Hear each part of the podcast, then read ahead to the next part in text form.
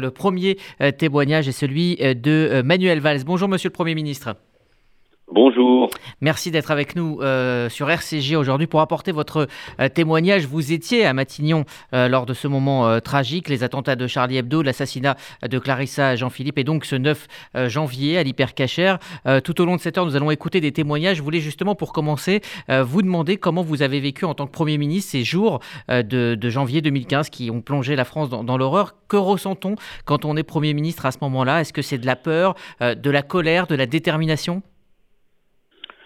De la colère, de la détermination, euh, une inquiétude sûrement profonde, puisque euh, ces, trois jours ont été marqués par, euh, par des attentats, ceux de Charlie Hebdo, ceux, de Montrouge, évidemment ceux de la porte de, de Vincennes, donc une succession d'attentats qui, qui, vous oblige à une course-poursuite. Il fallait arrêter, mettre la main, neutraliser les, les terroristes, d'abord des frères Kouachi. Et puis ensuite, quand nous avons découvert qu'il y avait sans doute un autre terroriste, nous étions conscients, après euh, la mort de Patricia Jean-Philippe, nous étions conscients que nous faisions face euh, à au moins deux, équipes. Et donc, euh, tant que ces terroristes ne sont pas neutralisés, il y a évidemment une inquiétude et une traque qui s'étend à tout, le pays et, un soulagement, bien évidemment, quand les, les, deux opérations le, le vendredi soir euh, aboutissent à, à, la neutralisation. Et puis tout de suite après, évidemment, l'effroi, la, la tristesse euh, face, face aux victimes.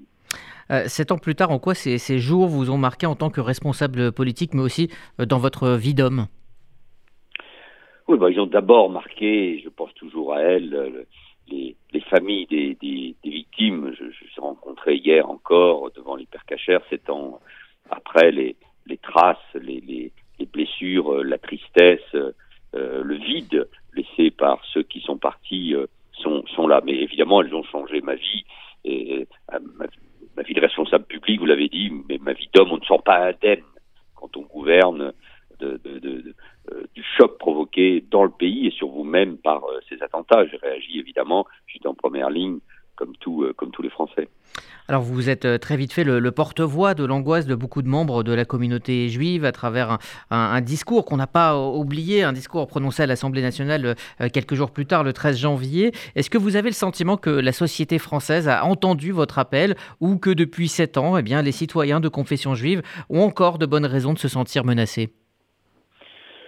Mon discours à l'Assemblée nationale, qui le, 13 janvier 2015 euh, a rencontré un écho bien, sûr dans l'hémicycle et dans le pays, parce qu'il était d'abord profondément sincère. Je, m'étais senti seul quelques années auparavant quand je dénonçais la, la montée de, l'antisémitisme dans, les quartiers populaires, euh, seul face à la montée de, l'islamisme. Quelques semaines avant ces attentats, rappelez-vous, il y avait eu cette agression, euh, ce viol, euh, marqué par l'antisémitisme à Créteil, qui avait peu mobilisé notre société. Et au fond, vous savez, il y a sept ans, jour pour jour, le, le, le samedi, le lendemain de la prise d'otage euh, et de l'attentat de l'hypercachère, je suis retrouvé au milieu d'une foule, c'était après la, la fin du, du Shabbat, et, au fond, on a tous pris conscience à ce moment-là, peut-être avait-il été un peu oublié, de, du caractère antisémite de cet attentat. C'était l'attentat de trop, ça ne veut rien dire, c'était un acte antisémite supplémentaire.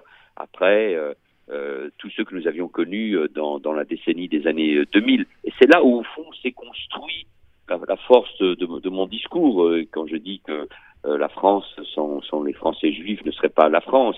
Parce que là, il y a une prise de conscience profonde, non pas chez les Français juifs, mais, dans toute la société. Je pense que c'est en effet, mais malheureusement, il a fallu attendre ces attentats.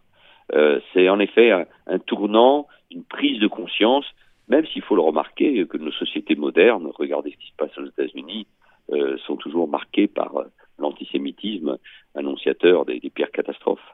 Alors effectivement, au niveau de, l'action euh, concrète, hein, euh, en avril 2015, vous avez lancé un, projet de loi dans le cadre de la lutte contre le, racisme et, l'antisémitisme.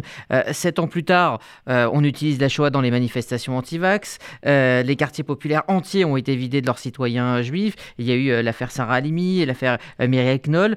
Qu'est-ce qui n'a pas fonctionné depuis cet appel? Ah mais la société est malade de cet euh, antisémitisme. Euh, les pouvoirs publics ont agi et agissent, il faut le, il faut le Euh, j'ai donné beaucoup de moyens à la délégation interministérielle contre le racisme et l'antisémitisme. Le premier délégué interministériel a été Jules Lavrol, qui a fait, comme ses successeurs, un travail tout à fait remarquable. L'année 2015, c'était prévu avant, d'ailleurs, était une année clé pour lutter contre l'antisémitisme. Euh, euh, euh les uns et les autres, politiques, intellectuels, enseignants, euh, euh, journalistes, ont, réagi. Mais c'est un mal profond qui nous vient de, de loin et d'antisémitisme alimenté par le vieil antisémitisme d'extrême droite, par celui euh, du monde arabo-musulman, euh, courant à travers les réseaux sociaux, les médias, euh, les responsables politiques populistes utilisés à toute fin. Et là, donc, c'est un mal profond. Il faut l'éradiquer, il faut le condamner, il faut que la justice parte par là, mais c'est une pédagogie permanente qui doit être utilisée. Et donc, nous savons qu'à chaque fois qu'il y aura une pandémie, une peur, euh, euh, du terrorisme, du, chômage, etc. On ira chercher toujours des boucs émissaires. Et, dans ces boucs émissaires, on va chercher évidemment euh, euh le juif.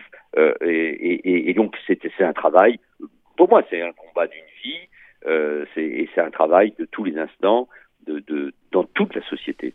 Dernière question, vous évoquiez il y a un instant euh, votre, solitude à, un certain moment. C'est vrai que vous avez été un des premiers à nommer les choses en parlant d'une guerre que livrait la France contre l'islamisme radical. Euh, ce sont vos propos euh, de, l'époque. Est-ce que ces attentats sont quelque part le fruit d'une manque, de fermeté des pouvoirs publics, d'une hésitation à nommer très justement les choses au moment où il aurait fallu le faire? Oh, les, les, les, attentats sont d'abord, ne l'oublions jamais, le fruit d'une idéologie qui s'est répandue dans le monde arabo-musulman, euh, euh représentée par Al-Qaïda, par l'État euh, islamique, par, par, un débat, mais au sein même euh, de, de l'islam. Mais ils ont surpris la société française alors qu'ils n'auraient pas dû nous, dû nous, surprendre, dans le, dans le sens où, en effet, le, le, mal, le terrorisme, l'islamisme sont venus de, notre propre société. Et nous savons que ça n'est pas fini et, très souvent l'actualité chassant euh, bah, euh, les faits, on, l'oublie. Non, nous ne sommes pas à l'abri d'un attentat, nous ne sommes pas à l'abri d'attentats venant de l'extérieur, ou surtout de chez nous. Euh, regardez ce qui s'est passé évidemment avec Samuel Paty dans cette église de, Nice. Cette idéologie est là. Et donc du coup, il faut être extrêmement ferme pour combattre l'antisémitisme, comme de même il faut combattre euh, la judophobie, la haine d'Israël, l'antisionisme, qui sont tout simplement les synonymes de, de l'antisémitisme. Donc c'est un, combat à tous les niveaux et, et à l'échelle euh, planétaire.